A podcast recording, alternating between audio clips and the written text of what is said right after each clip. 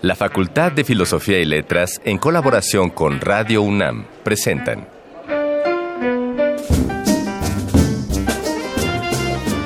Lecturas de pasillo y debates de jardinera. Pensamientos de biblioteca y encuentros de ludoteca.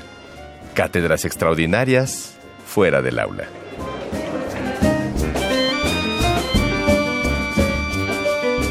Eureka. Un programa con filo, Sofía y letras.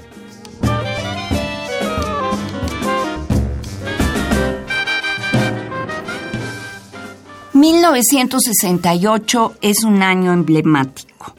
Piensen simplemente en la primavera de Praga, en Checoslovaquia, la entonces Checoslovaquia. Francia vivió el estruendo de mayo del 68. En Estados Unidos la juventud se manifestó en contra de Vietnam, de esa guerra absurda. Y también ocurrieron cosas terribles a los líderes pro derechos civiles como el asesinato de Martin Luther King. Fue un año de conciencia, de conciencia social y filosófica y participación, pero también un año de represión y de violencia. Como todos sabemos, mañana 2 de octubre se cumplen 50 años del movimiento estudiantil de 1968 de la masacre de Tlatelolco. Bajo la consigna de Ni perdón ni olvido, queremos dedicar esta emisión de Eureka a la memoria de aquellas y aquellos que fueron víctimas de la represión a manos del Batallón Olimpia bajo las órdenes expresas del gobierno de aquellos días. Las voces de estos micrófonos, Ana Mari Gómez e Ignacio Escárcega, esperamos cumplir con esto, es decir, un honroso homenaje a quienes se esforzaron por defender la integridad universitaria y nuestro derecho, el de todos, a estar en desacuerdo. Por ello es que del Arcón Mascarones surgirá la voz de José Revueltas, autor de El Apando, una novela inspirada en las tres ocasiones en que pisó la cárcel, situación que, como podremos ver, influyó profundamente en su escritura. Y para no dejar tan pronto la genialidad, el talento de José Revueltas y las implicaciones culturales que tuvo su encarcelamiento en el Palacio Negro de Lecumberri, nos acompañará en la entrevista 3 de 10 el profesor Mario Recci, alumno de José Revueltas en ese tiempo. La Facultad de Filosofía y Letras también ha preparado una agenda adecuada para esta conmemoración y en Voces de Alameda podrás enterarte de ellas y otras más. Y para cerrar, saldremos del tema un poquito para darle un respiro al corazón. Qué buena, falta, buena falta nos hace. Pero desde luego, con una anécdota de la licenciada, ay, esta es muy divertida, Elvia Rosas Rivera, trabajadora con 26 años de antigüedad en la Facultad de Filosofía y Letras. Bienvenidos pues a este homenaje a la memoria de nuestra facultad. Eureka, un programa con filo, Sofía y Letras.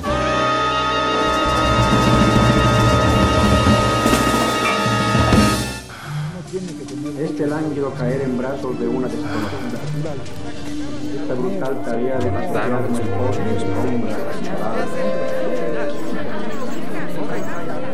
Las palabras que edificaron nuestro presente.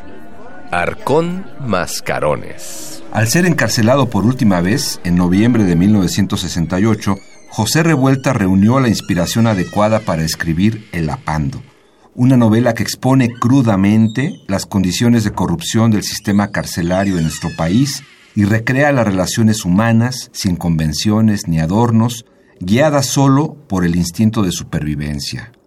En nuestro Arcón Mascarones de hoy tenemos el privilegio de escuchar al mismo José Revueltas hablar sobre aquella terrible experiencia.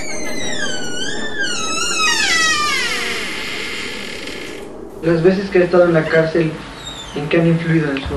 Han influido mucho por cuanto a que he visto la desnudez del hombre. La cárcel desnuda completamente al individuo, porque la carencia y la necesidad descienden en absoluto. Y uno se pelea por un bolillo, o te pueden matar por un bolillo, por un clavo, lo ocurrido entre nosotros. Una anécdota que no tiene mayor importancia. Alguien pretendió que le habían robado el clavo porque para apandarse, la palabra apando tiene numerosos significados. Uno de ellos es el autoapando. Te apandas cuando recibes visita conyugal para que nadie entre. Es un clavo que se atraviesa entre orificios de la, de la, puerta, entonces ya nadie puede abrir desde fuera. Y si te apandan, te ponen un candado por fuera. Por fuera y además te dan de comer por la ventanilla. En una basofia ahí cualquiera, ¿no? en la celda de castigo que se llama en todos los países.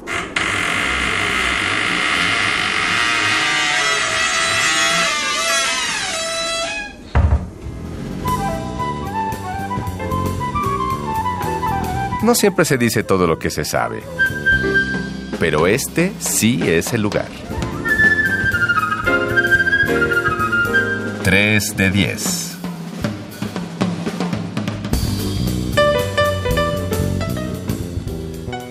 ¿Cómo sería una clase con José Revueltas? ¿Cómo era Elí de Gortari a la cabeza de un grupo? Preguntas casi mitológicas de la historia de nuestra facultad que el día de hoy, en la entrevista 3 de 10, tendremos el gusto de ver respondidas gracias a nuestro invitado Mario Rechi. Bienvenido, Mario. Bueno, pues les damos la bienvenida en Eureka a, nuestro amigo Mario Rechi, alumno directo y amigo de José Revueltas, eh, en una fecha significativa porque este programa de Eureka es el más cercano al 2 de octubre, Ana Mari. Entonces, quizá para abrir boca... Vamos a hablar del 68. Sí, sí, en particular hablando de masacre que nos conecta con muerte, ¿por qué no hablar del 68 como algo vivo? ¿no? Y entonces preguntarle, preguntarle a Mario. No como algo muerto, sino como algo que todavía Preguntarle a Mario si el 68 está vivo y en qué sentido está vivo. Bienvenido, Mario. Bienvenido. Gracias, compañeros. Les agradezco mucho la invitación. Les agradezco mucho esta oportunidad. Uno siempre tiene la inquietud por transmitir un poco de sus sentimientos y de sus reflexiones a la nueva generación. Claro. Pues decías que qué es lo que está vivo del 68. Fíjate que hay dos maneras de aproximarse a esa pregunta. Una de carácter estrictamente formal, es decir, como movilización con un pliego petitorio y con un resultado.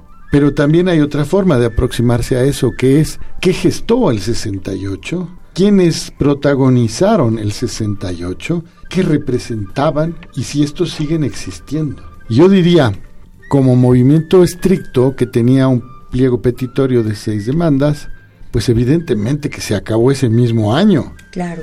Pero como capa social sensible, que está atenta a lo que padece la sociedad, a los problemas que los demás ciudadanos viven, los estudiantes siguen siendo el sector más vivo, más sensible y más capaz de reaccionar y nos lo demuestran todo el tiempo.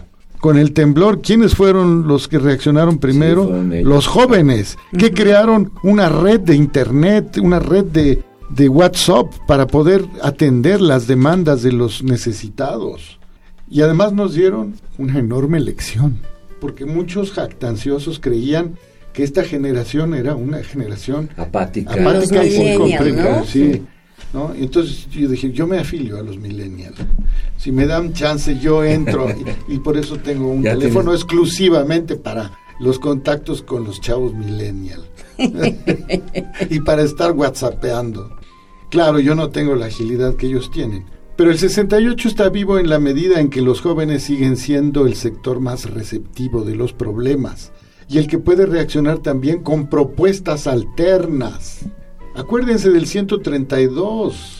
Cuando los partidos no daban más para nada, el 132 cuántas cosas planteó sobre el papel de los medios de comunicación, sobre la educación, sobre las nuevas formas de organizarse. En los estudiantes sigue habiendo ese potencial y espero que siempre exista. Y en ese sentido el espíritu del 68 es el mismo. Claro, o sea, sería un poco como los jóvenes siempre tienen una, una idea, una pregunta en el aire que está cuestionando lo que está pasando. Pero además los jóvenes padecen las cosas que han llegado a un límite. Las padecen en un grado mayor que los que ya vivimos de alguna manera acomodados hasta cierto punto. al mundo que existe. Los que tenemos un empleo, los que ya hemos conseguido una vida ciertamente estable, ¿no? Sabemos que existe desempleo, sabemos que existe un bajo ingreso en un sector muy grande de la población, pero lo sabemos intelectualmente. Los jóvenes lo están experimentando todos los días. Claro. ¿Cuántos profesionistas son taxistas? ¿Cuántos profesionistas no realizan sus labores en el área que les interesaba del conocimiento? ¿Cuántos estudiantes siguen enfrentándose a condiciones autoritarias en sus centros de estudio o de trabajo? ¿Cuántos de ellos padecen la aglomeración que es resultado de la mala planeación urbana o del transporte? ¿Cuántos de ellos son conscientes, más conscientes de los problemas ambientales de contaminación, de agotamiento de este modelo de civilización que no permite que se siga prolongando, que amenaza con colapsar? Solo los jóvenes, o principalmente los jóvenes. Claro, o sea, sería un poco como pensar, esto te lo digo porque hace unos programas vino una pedagoga y nos habló de el 68, no exactamente como un modelo pedagógico per se, pero sí que a partir del 68 cambiaron las maneras de, de dar clase.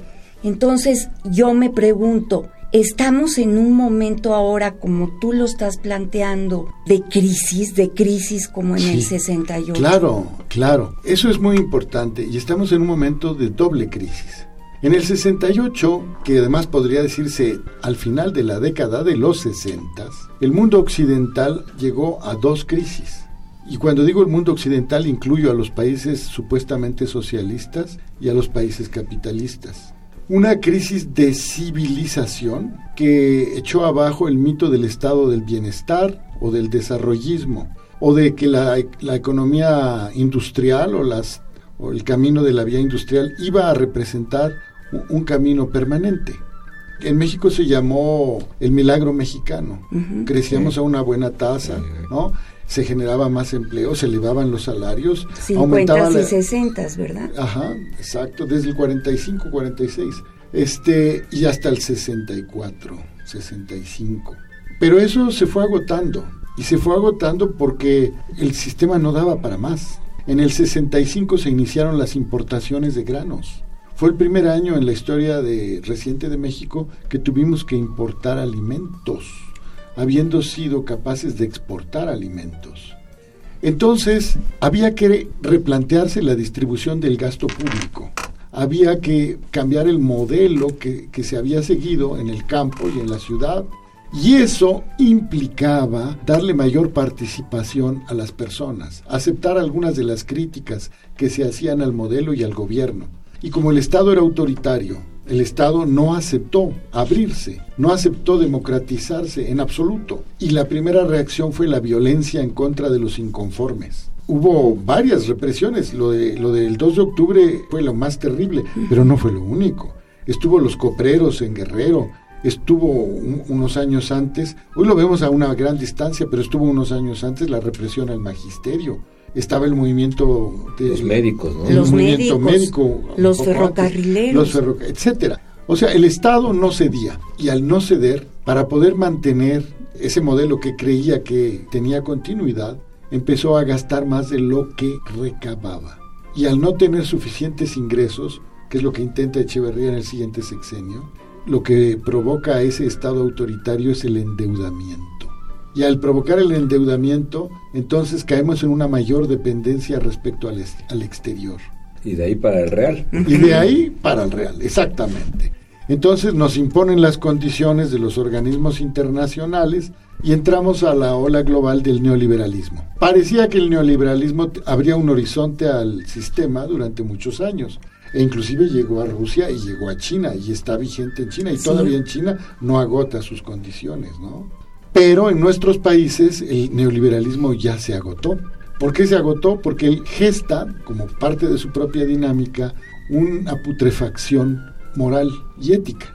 Eso es algo muy interesante. Como todo pasa a cumplir ese, esa frase de Marx, que el capitalismo termina estableciendo un régimen de cruel pago al contado, en donde desaparecen los sentimientos, los valores y los principios y todo se tasa según su valor en el mercado, pues eh, esta gente que es neoliberal aquí en, en México, en el gobierno, en el sistema, pues vendió todo, ¿verdad?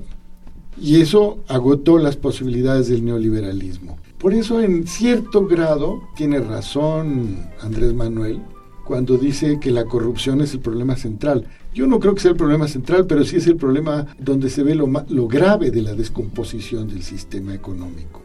Y desde luego... Aflora, aflora de una manera... Exacto.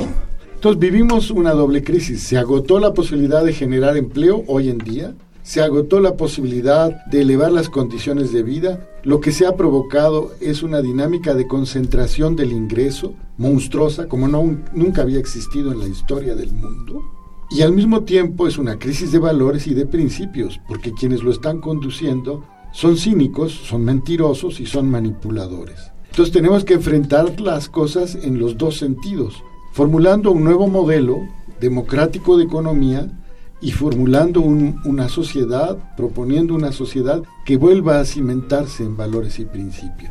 y en eso, la crisis que tiene esas dos dimensiones reclama el saber de la juventud hacia nuevas formas de organización económica y la experiencia de la juventud para reconstruir moralmente la sociedad podrida. Bueno, y así fue en 68, tú como el chavo que eras en 68, dime cómo entraste al movimiento, cuéntanos. Fíjate que yo no entré al 68, yo venía de los años anteriores. Yo fui parte de los jóvenes que se radicalizaron por la influencia internacional y por los problemas que teníamos aquí.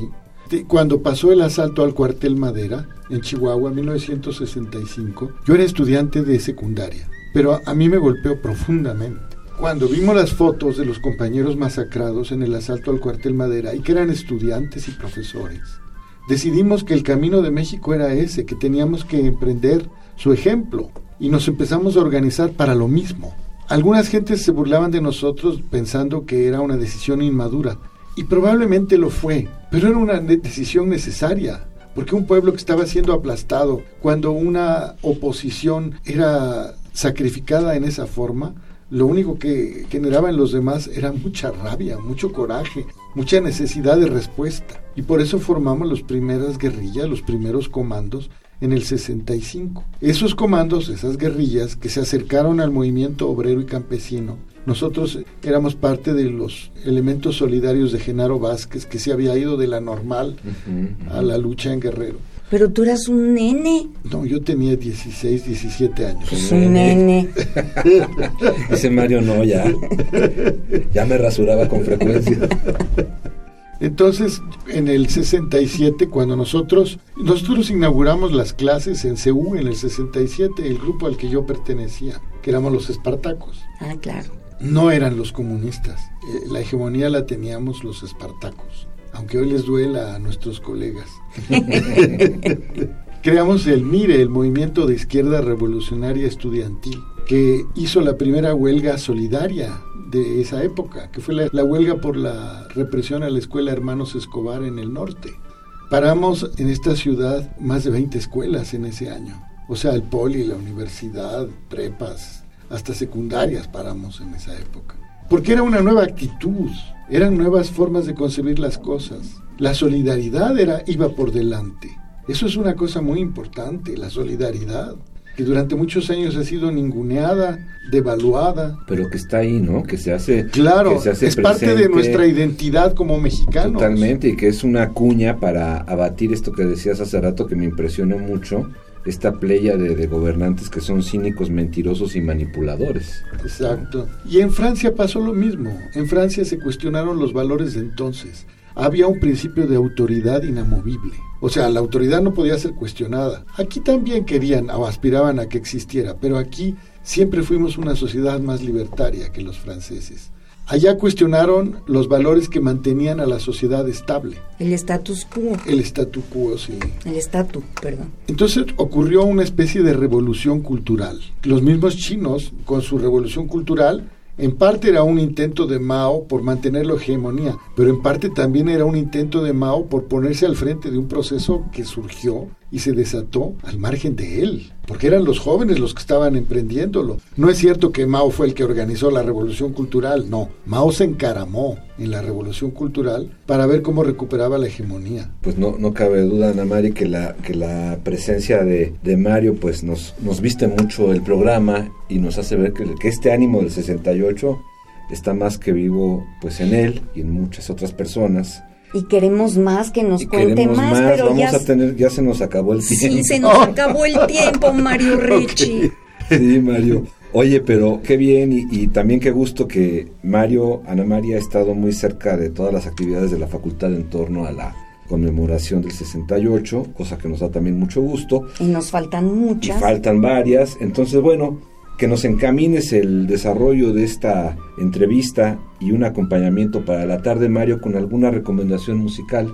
Que... Ah, claro, de los 60 desde luego, una autora, compositora, que hoy poco se oye y que era una gran compositora, que se llama Judith Reyes. Judith Reyes.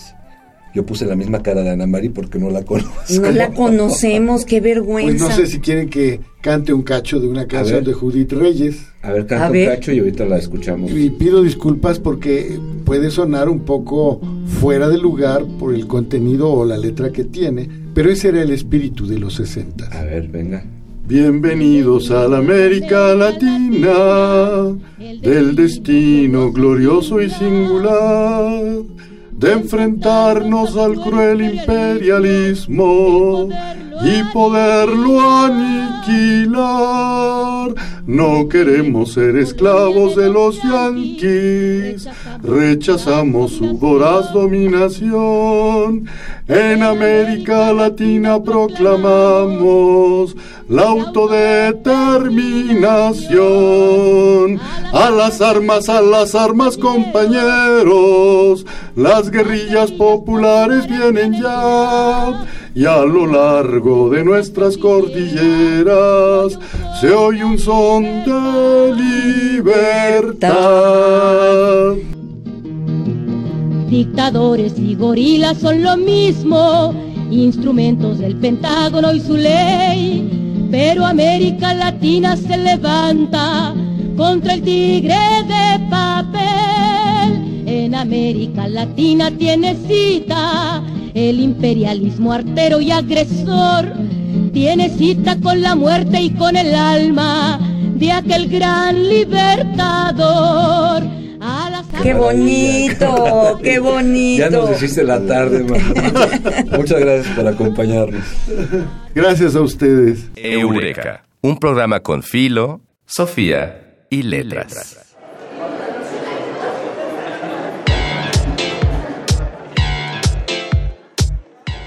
Voces de Alameda, tu agenda radiofónica de la facultad. Mañana, martes 2 de octubre, inicia el quinto ciclo de conferencias Filosofía en clave fílmica, diseñado para los alumnos de la licenciatura en Filosofía. La cita es a las 17 horas en el Salón de Actos de la Facultad de Filosofía y Letras. El Colegio de Pedagogía y distintos colectivos estudiantiles han organizado Curso y Discursos del Movimiento Estudiantil Mexicano, un ejercicio de apropiación de la memoria histórica a medio siglo del 68. Si deseas participar, te esperamos el jueves 4 de octubre a las 9.30 horas en el Aula Magna de la Facultad de Filosofía y Letras. El mismo 4 de octubre, el doctor Armando Velázquez Soto invita al coloquio con estudiantes sobre literatura latinoamericana de los siglos XVI al XIX, a partir de las 9 horas en la sala A José G. Moreno de Alba de nuestra facultad.